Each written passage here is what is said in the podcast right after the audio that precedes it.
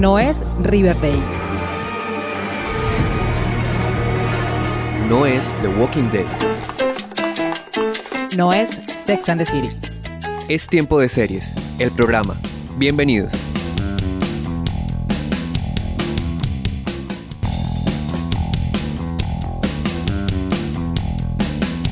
Seriefilas y seriefilos del mundo, maratoneras empedernidas, consumidores de series. Yo soy Catalina Serrano y les doy la bienvenida al final de la sexta temporada de Tiempo de Series, el programa.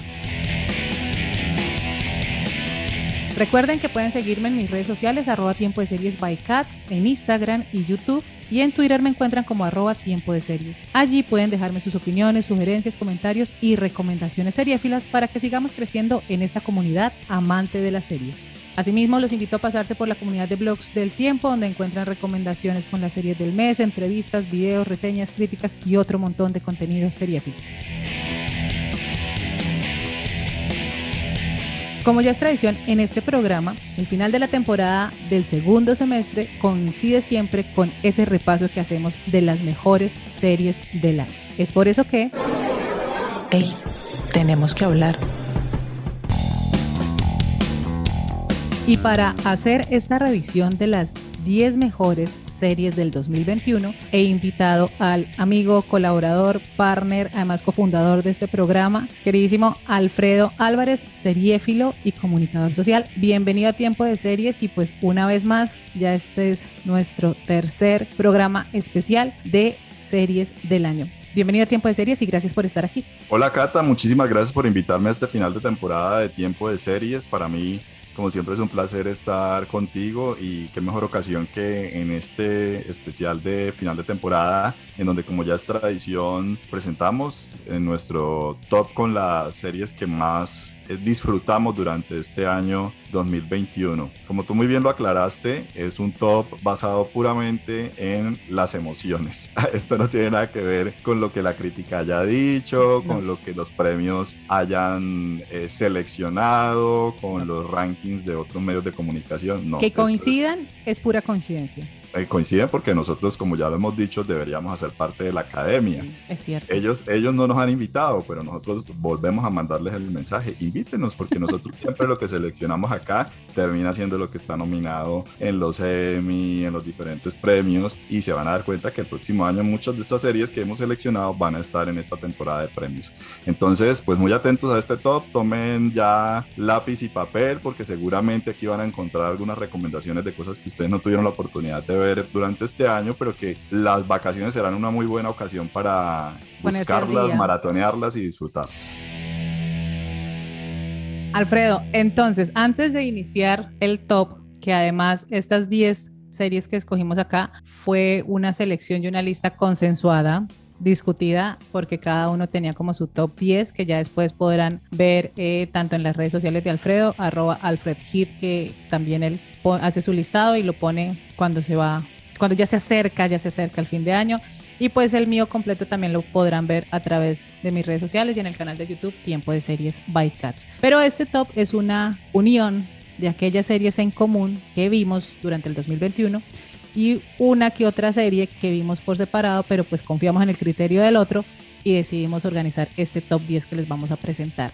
Pero antes de entrar ya a hablar en sí de estas 10 series, ¿cómo viste tú este segundo semestre del año teniendo en cuenta que nosotros empezando agosto, el primer programa, los dos primeros programas de tiempo de series, estuvieron dedicados a lo mejor del primer semestre? Sí, lo que nos gustó en el primer semestre claramente nos sigue gustando. Aquí hay muchas series que habíamos seleccionado en ese top de mitad de año, pero también aparecen otras series que se estrenaron en la temporada de otoño, que inició en, en septiembre. Nosotros ya lo habíamos anticipado, que venía un, un segundo semestre el año cargado de muchos estrenos. E incluso hay que decir, Cata, que otras cosas que se están estrenando por estos días, pues todavía no las hemos visto, no han llegado, porque este diciembre también viene cargadísimo. Muchísimo. Eh, pasa algo curioso con la industria y es que los dos momentos del año que eran como las franjas malditas de la industria, que eran el verano y el invierno, porque en invierno nunca se estrenaba nada, invierno era una cosa solo para especiales de Navidad, películas que no se habían estrenado, películas de televisión. Miniseries como de bajo presupuesto, en fin, ahora el invierno también se volvió una temporada fuertísima, entonces vienen muchísimos estrenos en este último mes, incluso hay cosas que se estrenan como el 25 de diciembre, el 24 de diciembre, cosas que se estrenan el 31 de diciembre, eh, cosas que se estrenan el primero de enero, por ejemplo en Inglaterra hay una tradición desde hace varios años y es que el primero de enero estrenan megaproducciones, muchas de las buenas series de este año se estrenaron en enero de la televisión británica, por ejemplo, entonces en este top pues obviamente no podremos incluir lo que, se, lo que no se ha estrenado aún o lo que se acaba de estrenar porque no lo hemos visto, pero hay que estar muy atentos a esta cartelera de fin de año, cartelera televisiva hay que decirlo, porque vienen cosas bien chéveres en esta temporada de vacaciones. Entre diciembre y enero se van a estrenar unas cosas buenísimas en, en, en el streaming y en los canales de televisión mundial. No siendo más, vamos a iniciar con el top 10 de lo mejor del 2021 en tiempo de series, el programa. Top 10.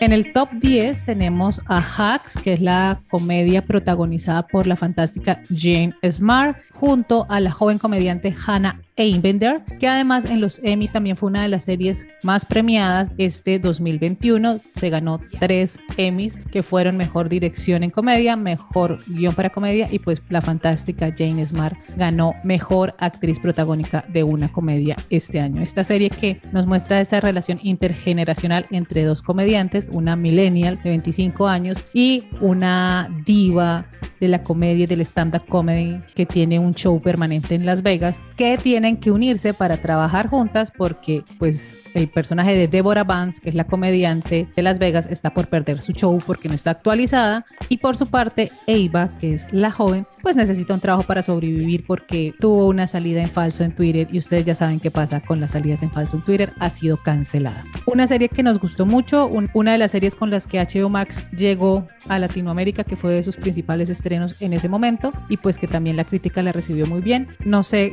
qué podemos decir más allá de hacks que no hayamos mencionado también en otros episodios. No, una comedia totalmente inteligente, con un humor cáustico, me parece que se burla un poco también de, esas brechas generacionales que, que, han sido como tan, tan discutidas en los últimos años, ¿no? Como, como que muchos de los millennials y centennials creen que el mundo empezó con ellos y la, la historia juega un poco con eso, ¿no? Y también se burla, como, como tú lo mencionaste, de, de esa corrección política que caracteriza al momento actual, ¿no? Entonces me parece que, que la serie lo hace muy bien, lo hace con un humor muy fino y definitivamente es una de las comedias del año.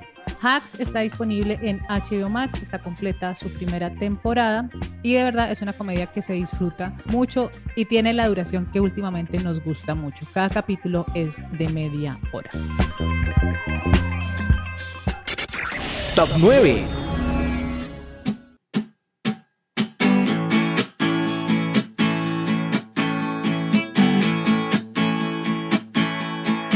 En el top número 9 ubicamos a Sex Education, la tercera temporada de esta comedia británica que sigue un grupo de jóvenes adolescentes en sus últimos años de colegio, pero tiene este enfoque de hablar abiertamente de la sexualidad, sobre todo en los adolescentes, de una manera muy divertida, pero también de una forma muy inteligente a la hora de abordar temáticas muy vigentes actualmente. Esta es una serie que nos tiene encantados desde su primera temporada que además es una serie que es muy consciente del tema de inclusión, entonces vemos constantemente la diversidad en este colegio, que esto sería como lo más inverosímil de la serie, que en el mismo grupo, en el mismo colegio, estén absolutamente todos los grupos étnicos, raciales, de género y demás, pero lo hace muy bien. Además, en esta temporada incluyeron un personaje no binario que me gustó muchísimo y también algo que me gustó y que se sintió es que las tramas están más asentadas, los personajes han madurado, entonces sus tramas también tienen un poco más de solidez.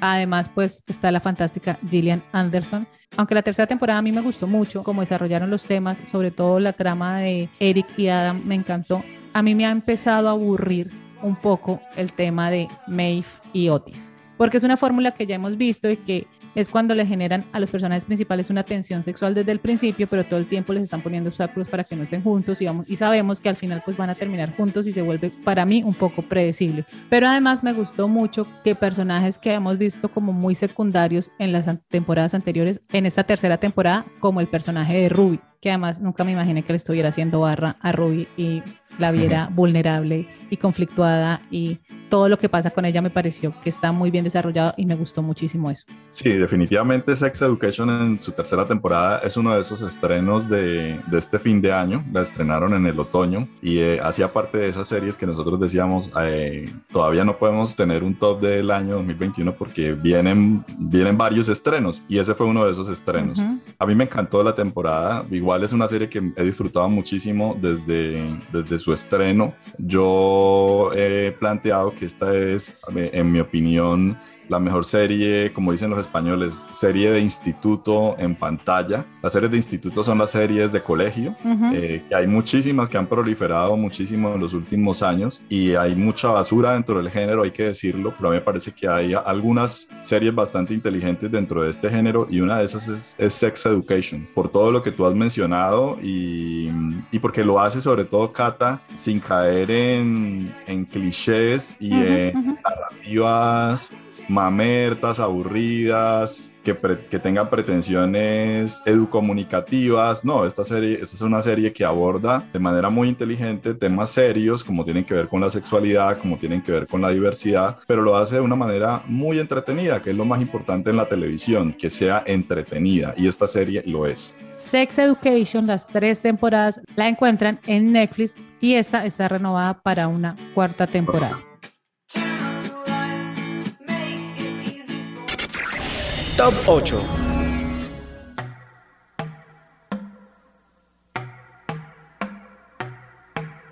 Y en el top número 8 tenemos a Midnight Mass, Misa de Medianoche, la exitosa serie de Netflix creada por el nuevo maestro de la serie de terror de Netflix, de la plataforma Netflix, Mike Flanagan, eh, del formato serie limitada, que sorprendió a los fanáticos del género de terror, si se quiere, aunque ahora voy a mencionar mi opinión al respecto en este último trimestre del año. Como ya ha sido habitual en los últimos años, en Netflix siempre hay estrenos de este género hacia el mes de septiembre, octubre, cuando ya se acerca el Halloween, y esta serie fue estrenada justamente a nivel mundial el pasado 24 de septiembre y, y fue algo viral durante el mes de octubre. Digo algo porque este no es un género que masivamente la gente consuma, realmente son, es un género de nicho, ¿no? Yo diría que no, eh, mayoritariamente la gente no es fanática del género de terror, solamente una, digamos, una porción de la audiencia. Entre las cuales te incluyes entre las cuales me incluyo, y me ha gustado mucho las antologías que ha propuesto Mike Flanagan. Recordemos que él fue el autor de La mansión de La maldición de Hill House y La maldición de, de Blind Manor, que fueron las estrenadas en los años anteriores en Netflix, y ahora él, junto con todo su equipo de trabajo y algunos actores, hay que decirlos, de las antologías iniciales, hizo Midnight Mass, que me parece una serie brillante, Catalina. Es una serie que aborda el tema de la religión, de los fundamentalismos. Yo podría decir algo, y es que no hay nada más terrorífico que un grupo de personas fundamentalistas. Y si nosotros ponemos a estas personas fanáticas fundamentalistas en una isla donde solamente viven 120 personas, pues te podrás imaginar la historia de terror que allí, el caldo de cultivo para la historia de terror que se puede cocinar allí. A Yo tengo una pregunta. Tú que me conoces súper bien y que sabes que no puedo con el terror y que me da pavor las series y películas de miedo porque así la vendieron también, como tú dices, como la película de terror, o sea, la serie de terror del año, pues. A mí eso es lo que me molesta en Netflix, porque las vende como series de terror y no lo son. O sea, la podría ver y no, y podría dormir tranquila de la trilogía de Mike Flanagan, yo diría que la que más asusta es la primera, La Maldición de Hill House, porque Blind Manor no, a mí no me asustó, está menos. Digamos que a uno lo que le asusta es ver de lo que es capaz la gente bajo la premisa de la, de la fe y de la religión. O sea, la gente bajo el argumento de, de, la, de la religiosidad y de la espiritualidad es capaz de hacer cosas terribles. Y esto es un poco lo que vemos en esta serie. A mí personalmente no me parece que sea una serie de terror y quizás lo que, lo que no me gustó de la serie fue que la vendieran como una serie de terror porque entonces uno se sienta a ver, quiero que me asusten y no, no, no te asustas, pero, pero sí da un poco de, yo diría que más que miedo, sí produce un poco de eh, ansiedad o produce un poco de fastidio ver todo esto de la, digamos, de los fanatismos, que es un poco lo que se presenta en la serie. Pero yo creo que justamente es, es la reflexión que pretende generar y creo que lo logra muy bien. Misa de Medianoche está disponible en Netflix. Son solo siete episodios, cada uno de una hora. Yo esta no la he visto porque ustedes saben que a mí el terror me aleja.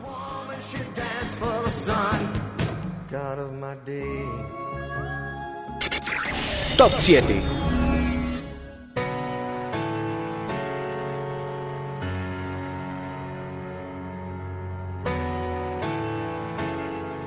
En el top número 7 tenemos otra serie limitada de las más exitosas de esta temporada de otoño, por lo menos en Estados Unidos, no a nivel mundial porque todavía no se ha visto mucho por, estos, por estas latitudes, si bien tuvo un estreno hace, hace pocas semanas en el canal FX y es American Crime Story Impeachment, la tercera entrega de esta serie antológica producida por Ryan Murphy, que en esta tercera temporada centra su historia en el episodio escandaloso de la relación entre el, entre el expresidente de los Estados Unidos, Bill Clinton, y la becaria Mónica Lewinsky. Y en esta tercera temporada la serie se basa en un libro denominado Una vasta conspiración y fue adaptado por Sarah Burgess. Ryan Murphy en esta ocasión participó como productor ejecutivo y también como director de, episodio piloto. En mi opinión, Kata, eh, no es la mejor entrega de la antología de American Crime Story. Yo sigo creyendo y creo que tú estás de acuerdo en que, en que la primera temporada de American Crime Story es ha sido insuperable. People vs. OJ. Incluso eh, People vs. OJ Simpson, incluso no fue superada tampoco por su segunda temporada, que fue American Story, el asesinato de Gianni Versace. Sin embargo, yo pienso que es una, es una muy buena temporada, sobre todo porque tiene una historia absolutamente, yo diría, aterradora. Yo leí en, en, en algunos comentarios de redes sociales que Ryan Murphy no había hecho realmente este año una historia de terror en la temporada de American Horror Story, sino que lo había hecho en American Crime Story. Y estoy de acuerdo, Cata, cuando uno ve esta serie, pues uno dice realmente esto de, del, del, caso Lewinsky, como la llamaron en España, fue un caso aterrador por todo lo que ocurrió allí, por toda la corrupción que se movió también en este caso. Además que se le iban tirando la vida a esta mujer. Por ver uno exactamente cómo cosas que hoy en día uno considera terribles, en los años 90 estaban normalizadas, estaban permitidas por la sociedad. También por ese entorno tan machista de la política, ¿no? Como que se le perdona a un hombre que sea un depredador sexual, pero se le castiga a la mujer por vivir abiertamente su sexualidad o se le castiga a la mujer por respaldar a su marido depredador sexual, como fue el caso de Hillary Clinton, respaldando a su esposo, pero medio país odia a Hillary Clinton por haber hecho esto y entre otras cosas.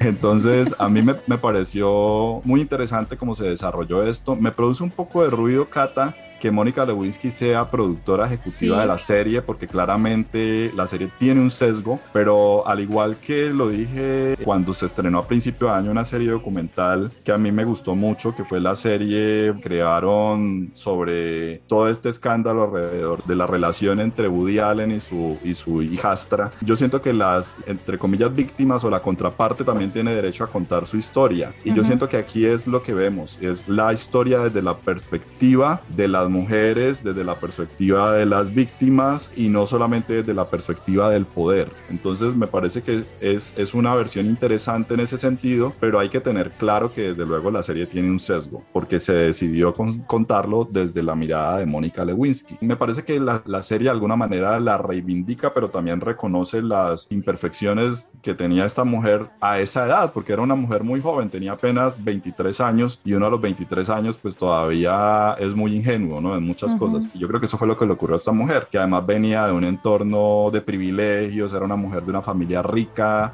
de una familia judía también, de una familia de California, entonces ella viene del otro lado de Estados Unidos, de un mundo donde todo es color de rosa y llega a Washington. Y entonces allí termina metida en un entramado de una relación allí sexual, de poder, de corrupción, etcétera. Y bueno, vemos todo lo que lo que ocurrió en este episodio que condujo al impeachment del presidente Bill Clinton, que como como ya sabemos no es más que un juicio de destitución dimisión del presidente, que al final pues no eh, puede ser sorpresa porque al final uno ya lo sabe, ya todos lo conocemos, como, que yo creo que, que es un poco la, la fórmula de esta antología, ¿no? En los tres casos uno sabe cómo termina la historia. Pasa con O.J. Simpson, pasa con Versace, pasa con Lewinsky. Sabemos el final, lo que no sabemos es el cómo. Y eso es lo que me parece interesante la serie, que nos va mostrando un poco cómo fue que se llegó a esto. Top 6.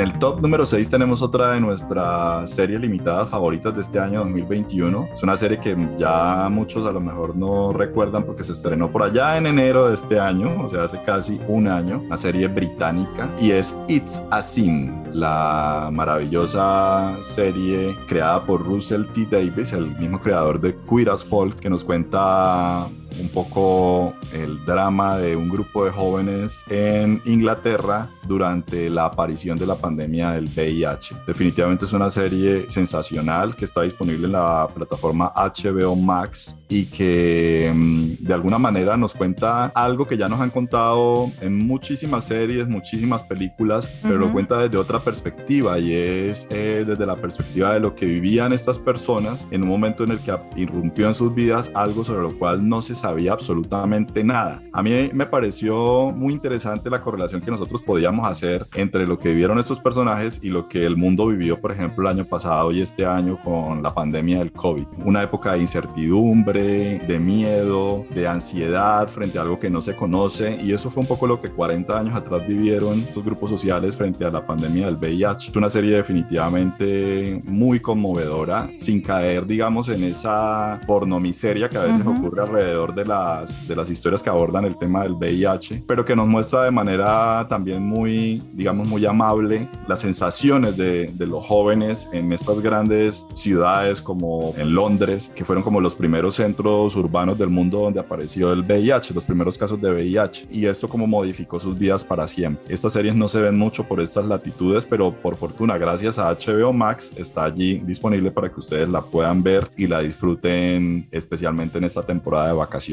Estamos con Alfredo Álvarez hablando de las mejores series del 2021 aquí en Tiempo de Series, el programa. Vamos a hacer una pausa y ya regresamos.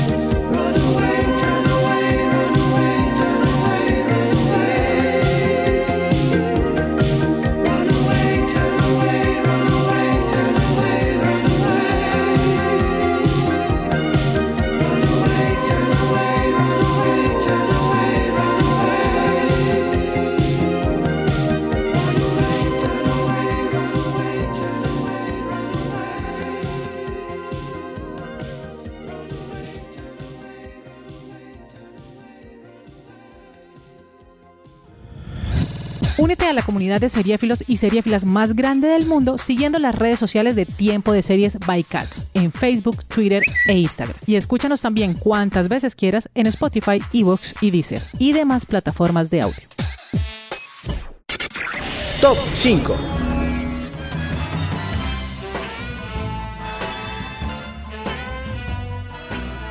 En el top número 5, Only Murders in the Building, una de las series con las que el servicio de streaming de Star llegó a Latinoamérica. Esta producción creada por Steve Martin, que además protagoniza el mismo junto a Martin Short y Selena Gómez, de verdad que es una de las grandes sorpresas del 2021. Esta comedia de 10 capítulos que nos presenta un misterio y además nos muestra tres personajes muy diferentes entre sí que terminan uniéndose para resolver un caso de asesinato en su edificio, porque además esta gente es fanática del true crime, ese género del crimen real en los podcasts. Entonces pasa un asesinato en su edificio y la gente ve la oportunidad de hacer su sueño realidad y es crear un podcast para documentar la investigación alrededor de esta muerte. La serie de verdad es increíble, tiene un humor inteligentísimo, ver a Steve Martin y Martin Short, cada uno con su comedia, con su sentido del humor además la química que hay entre ellos dos que es innegable, es una genialidad. Además la serie tiene una propuesta narrativa también muy innovadora porque tiene un episodio donde todo se ve a través de los ojos de un personaje que tiene una discapacidad auditiva. Entonces también esa propuesta visual y esa propuesta narrativa hace esta serie una de las mejores series del año. Only Murders in the Building está disponible en Star Plus, tiene 10 capítulos de media hora cada uno y ya está confirmada para una segunda temporada.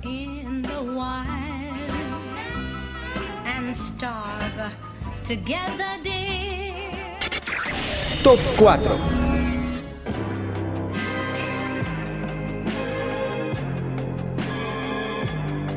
Y en el top número 4, una serie que aún al día de hoy que estamos grabando este episodio no ha finalizado, queda el final de temporada que será este fin de semana. Su section, la tercera temporada de esta comedia disfrazada de drama que nos cuenta la vida de la familia Roy, unas personas archi mega millonarias que tienen serios problemas de comunicación, empatía, entre otros. Esta familia que es dueña de un conglomerado de comunicación parques temáticos en todo el mundo y que en esta tercera temporada están un poquitico jodidos por una investigación que el FBI ha iniciado contra ellos, además de las tensiones y traiciones familiares que han sido el deleite de esta tercera temporada. Su sección fue la gran ganadora de los Emmy en el 2020. Tengamos en cuenta que el año pasado no hubo serie debido a la pandemia y por eso su estreno de la tercera temporada tuvo que esperar hasta este año. Todo el elenco estuvo nominado y Jeremy Strong se llevó el premio a mejor actor protagónico en un drama por su personaje de Kendall, que aunque a mí me encante, me genera mucho cringe y pena ajena en todos los capítulos porque definitivamente los Roy, Chief, Roman, Connor y Kendall son unos perdedores. Esta serie divierte y entretiene porque es ver que los ricos también lloran. Alfredo, ¿cómo te ha parecido esta, esta tercera temporada? Me ha encantado, no con el digamos, con la misma intensidad de las temporadas 1 y 2, pero sí me ha encantado. Definitivamente es quizás el, el drama familiar más emocionante de la televisión, el más adictivo. Uno, uno quiere saber qué va a pasar con esta familia, uno quiere cada día desea con más ansias que a Logan Roy sus hijos lo manden al freír espárragos para usar la más políticamente correcta de las expresiones, pero al mismo tiempo uno desarrolla una relación de amores y odios con todos los hijos porque hay episodios donde uno ama a uno, ama a otro, hay otro donde el que uno amó la semana pasada lo odia en este. Y bueno, creo que eso definitivamente lo que hace es hablar muy bien de la serie, porque si hay algo que definitivamente es fantástico en su section son sus guiones. Es una serie increíblemente escrita con unos personajes Fantástico. perfectamente construidos, perfectamente definidos y además con un reparto de grandes actores muy bien dirigidos. Definitivamente es una es la mejor apuesta de HBO después de que finalizó Game of Thrones y como lo como lo he dicho yo en algunas ocasiones, definitivamente era el reemplazo que sin proponérselo llegó para esta gran serie que mantuvo a los fans de, de HBO ahí pegados por ocho años. Cuando se estrenó esa section no, no se había pensado que fuera el reemplazo natural de, Game of Thrones porque todavía estaba Game of Thrones al aire, pero si proponérselo en este momento es la serie que llenó ese vacío que dejó Game of Thrones, como lo he dicho en algunas ocasiones, para mí es como una versión moderna de Game of Thrones. En Game of Thrones se peleaban por el trono de hierro, aquí se pelean por quién va a ser el CEO de este imperio, quién va, quién va a quedar con todo el dinero. Y, y, eso es lo más interesante, ¿no? Ese juego psicológico un poco que se propone capítulo tras capítulo y es uno preguntándose quién se va a quedar con todo. Y seguramente solo lo sabremos hasta el último capítulo de la última temporada, que probablemente será por allá dentro de cuatro o cinco años porque esta serie va para largo. Sí, a mí lo que me genera un poco de curiosidad, está bien que los hijos de Logan sean unos petardos, porque todos son iguales de tarados, pero me genera mucha curiosidad ver cómo no se dan cuenta que su papá está jugando simplemente con ellos y a ninguno le va a dejar la empresa, porque ninguno se va a quedar con eso, a menos de que se unan y generen todo un motín y una traición y todo lo demás. Y pues estamos muy atentos a cómo cerrará esta tercera entrega que nos ha tenido hablando semana a semana, domingo a domingo, pendiente con lo que sucede con los Roy. Su sección está disponible en HBO Max, van tres temporadas, están completas, así que también puede ser un buen plan para las vacaciones, porque no se dejen engañar, esto más que un drama es una comedia disfrazada porque tiene unas líneas que son dignas de enmarcar, por lo que decía Alfredo, por sus guiones y sus diálogos son un deleite.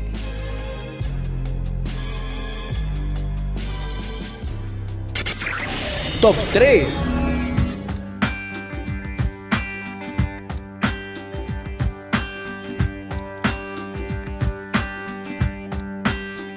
Y llegamos al podio, las tres mejores series del 2021 para tiempo de series, el programa. Y en nuestro puesto número 3 es Mare of Town, esta miniserie protagonizada por Kate Weasley junto a Jane Smart, junto a Gay Pierce y un elenco maravilloso. Esta miniserie de siete capítulos que sigue la vida de Mare, esta detective en el pueblo de Easttown en Pensilvania, que además tiene un tema por resolver de su pasado. Y todo esto va pasando mientras trata de descubrir al asesino, porque esta es una serie de misterio. Pero ojo, que el misterio no es lo más importante acá, sino las relaciones entre las personas de este pueblo. De verdad es una serie que llamó la atención de la crítica. Estuvo nominada en los Emmy. Aquí entre nos yo creo que sí le robaron el premio a mejor miniserie porque la mejor miniserie no era Gambito de Dama, con todo y que la amé. La mejor miniserie del 2021 sin lugar a dudas es Mare of Town. Serie también que nos permitió ver nuevamente a Kate Weasley en la televisión con un personaje fabuloso, un personaje que sin ningún tipo de transformación logra llamar la atención, logra generarnos un montón de emociones porque también este a pesar de ser un drama tiene momentos muy divertidos en cabeza de Jane Smart junto a Kate Weasley. Kate Weasley se ganó el premio Mejor Actriz en una miniserie en los Emmy de este año. La serie está disponible en HBO Max, son solo 7 capítulos de 45 a una hora aproximadamente.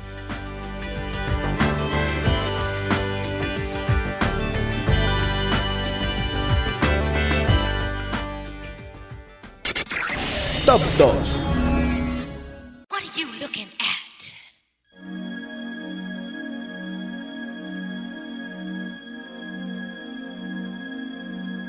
Y acercándonos a la cúspide de este top 10 con lo mejor del año en tiempo de series, el programa, llegamos al top número 2, una de las series que también nos pareció sensacional en el primer semestre del año. Y por supuesto tenía que estar también en este top 10 de, eh, de todo el 2021 y es la serie Pose, que en su tercera temporada, emitida en esta primavera del año 2021, llegó a su final. Definitivamente una serie fantástica, una serie perfecta en sus tres temporadas, sin pretensiones de eternizarse en la pantalla, simplemente una historia que se contó, que se cerró perfectamente sin dejar tramas abiertas. Por allá, si en algunos años quieren hacer algún especial, quieren hacer una TV movie, estará muy bien, perfecto, pero ya la serie se cerró, se acabó, finalizó y me parece que lo hizo muy bien en, este, en, esta, en estos capítulos finales. La serie estuvo nominada a los Emmy, a, a mejor serie, también estuvo nominado Billy Porter, su protagonista, y algo que nos gustó mucho, NJ Rodríguez, la protagonista, también estuvo nominada en una nominación histórica porque es la primera persona transexual eh, nominada en la categoría de mejor actriz en los Emmy. Y esto creo que definitivamente fue absolutamente meritorio porque no tiene nada que ver con su eh, identidad de género, sino porque en efecto es una gran actriz, hace una actuación increíble en esta temporada y me parece que esa nominación fue más que merecida. La historia ya la hemos contado muchas veces, ya hemos hecho muchos capítulos de tiempo Hicimos de un episodio, pueden, pueden Eh, remitirse a su aplicación de audio favorita, el episodio 72, y ahí tienen todas las razones por las cuales hay que ver Pose. Sí, es una serie también producida por, por Ryan Murphy, creada por Ryan Murphy con Steven Canals. Eh, hay que decir pues que todo el mérito lo tiene por supuesto Steven Canals, que es el, el dueño de la idea original que luego le, le logró vender a Ryan Murphy, la refinó, le puso a todo su equipo creativo, le puso todo el dinero y definitivamente una serie que empezó siendo una serie un poco indie, un poco pequeña por allí en un verano hace tres años, con poca expectativa, se terminó convirtiendo en una de las apuestas más grandes de, de FX en ese momento. FX y está disponible en, en sus primeras dos temporadas en Netflix para que la gente se ponga al día y entiendo que la tercera temporada está en las tres temporadas están completas en Star, entonces ahí ya pueden. para los que no tengan estar en, en Netflix, ven la primera y la segunda. Definitivamente una, una de las grandes series de televisión de Es este año fantástico. y la Todo vamos a recordar por mucho tiempo. Todo el mundo tendría que ver Pose porque de verdad, además de tener muy buenas actuaciones, una muy buena historia, es una serie que tiene un mensaje de inclusión, de respeto, de aceptar la diferencia, de amor que necesitamos tanto en este momento, sin necesidad tampoco de ser una, una serie que haga sermón o que eduque o que quiera juzgar y regañar. No, simplemente viendo la historia y viendo cómo ha pasado, qué ha pasado con la comunidad LGBTQ desde los 80 y los 90, que es en, en el tiempo en el que se ubica la serie.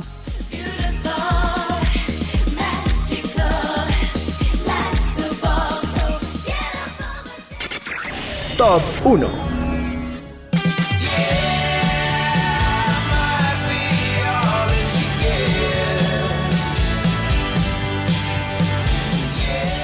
Llegamos al top número uno. La mejor serie del 2021, según Tiempo de Series, el programa, según Alfredo Álvarez y Catalina Serrano. Según pero la Academia de los Emmy, porque también se ganó el Emmy este año. Ahí voy, según la Academia de los Emmy. Y seguramente la mayoría de los críticos y publicaciones especializadas que empezarán a salir a partir del 15 de diciembre con lo mejor de la televisión en el 2021. La mejor serie del 2021 es Ted Lasso, la segunda temporada. Definitivamente esta serie nos conquistó desde el primer momento, aunque tanto Alfredo como yo nos demoramos en empezar a verla. Ya no nos No. tomó un tiempo conectarnos y empezar a disfrutarlo. Pero eso también vino dado por los prejuicios y es que en mi caso a mí el fútbol no me gusta y cuando yo vi esto dije como, uy, esto es de fútbol, no va a pasar, no la voy a ver y fue como, "Mm, no, es de todo menos de fútbol. El fútbol es el contexto de esta serie. De verdad, Ted Lasso nos enamoró Pero no te pasa, no te pasa con Ted Lasso que ahora uno quiere más capítulos donde salen los partidos de fútbol, como que son muy divertidos cuando dan los partidos de fútbol. Claro. Además, los partidos de fútbol en Ted Lasso tienen la duración perfecta que deberían tener los partidos de fútbol en la vida real. Son como cinco minutos y ya. Buenísimo. Ah, yo me divierto muchísimo con los narradores, es buenísimo.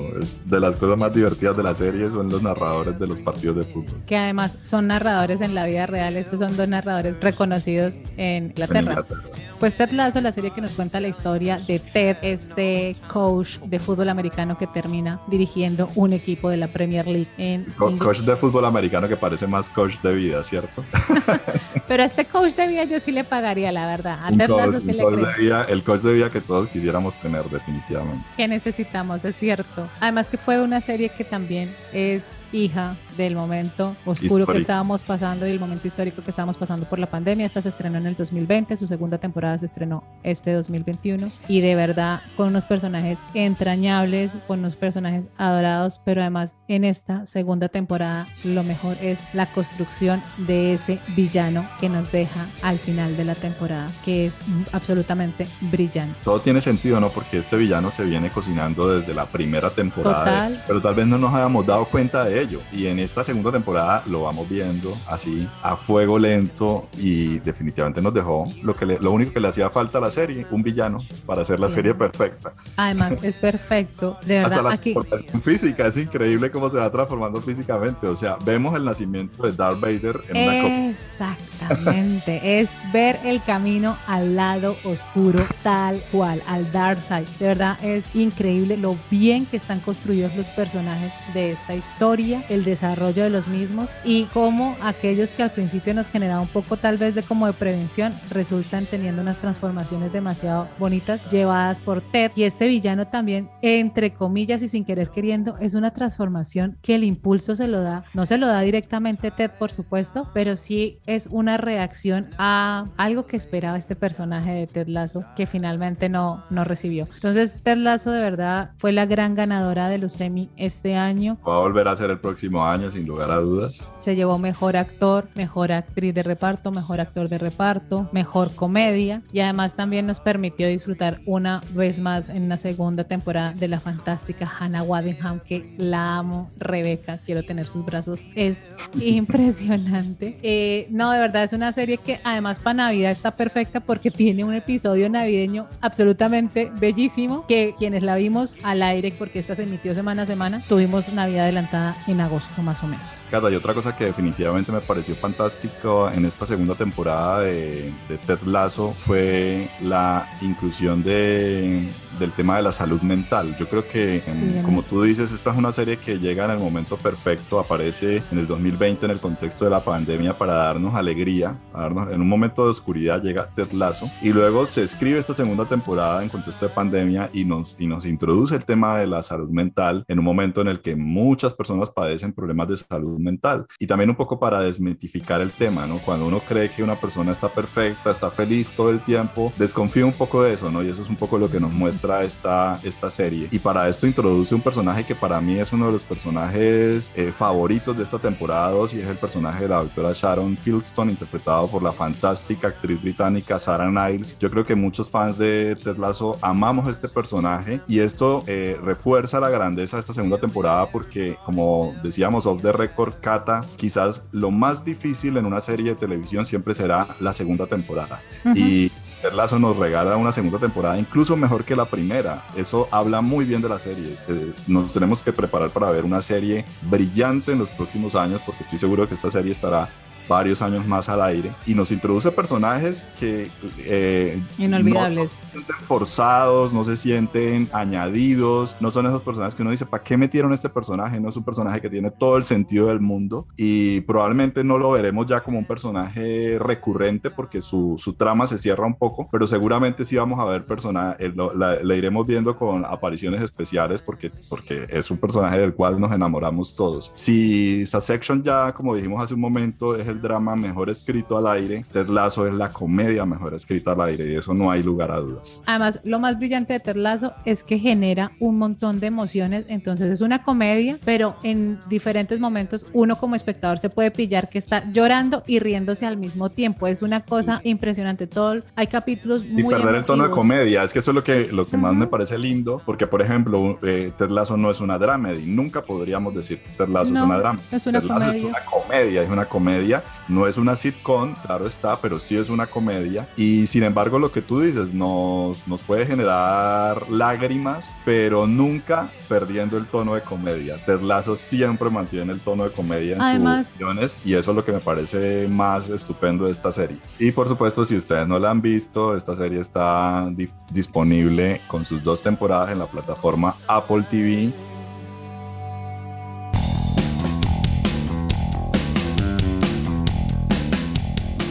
Y bueno, así llegamos al final de este episodio especial con las 10 mejores series del 2021. Y también final de temporada, ¿cierto, Cata? Así es, también final de temporada, de la sexta temporada. Alfredo, muchísimas gracias por acompañarme hoy aquí en Tiempo de Series, además porque este año también hubo apariciones especiales, invitado como invitado especial. Cata, muchísimas gracias por invitarme a este programa y que venga un 2022 cargadísimo de buenas series. Ya en el inicio de, la próxima temporada seguramente hablaremos de lo que se va a estrenar en el 2022 porque también va a ser un año increíble. House of Dragons, eh, Better Call temporada final, The Walking Dead temporada final. O sea, viene un 2022 en el que tenemos que estar preparados porque las emociones serán enormes. Vienen cierres de series con largas temporadas, así como estrenos de nuevas que esperan beber de la fama que las antecede. Entonces, no, pues va a estar buenísimo. Además, habrá mucha tela para cortar aquí en tiempo. Por favor. Además, también hablaremos de cómo nos pareció la secuela de Sex and the City and Just Like That, que yo sí le tengo Todos muchísimas estos ganas. De, de, diciembre y de enero harán parte de, harán parte de los, los primeros de, de, episodios.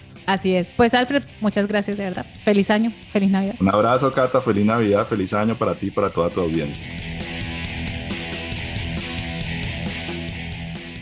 De esta manera llegamos al final de este episodio y de la sexta temporada de Tiempo de Series, el programa. Con este ya son 82 capítulos que tenemos al aire en estos tres años que hemos estado compartiendo con ustedes nuestra pasión por las series. Muchísimas gracias por estar aquí. Feliz año, feliz Navidad para todos. Nos escuchamos en una próxima. Chao.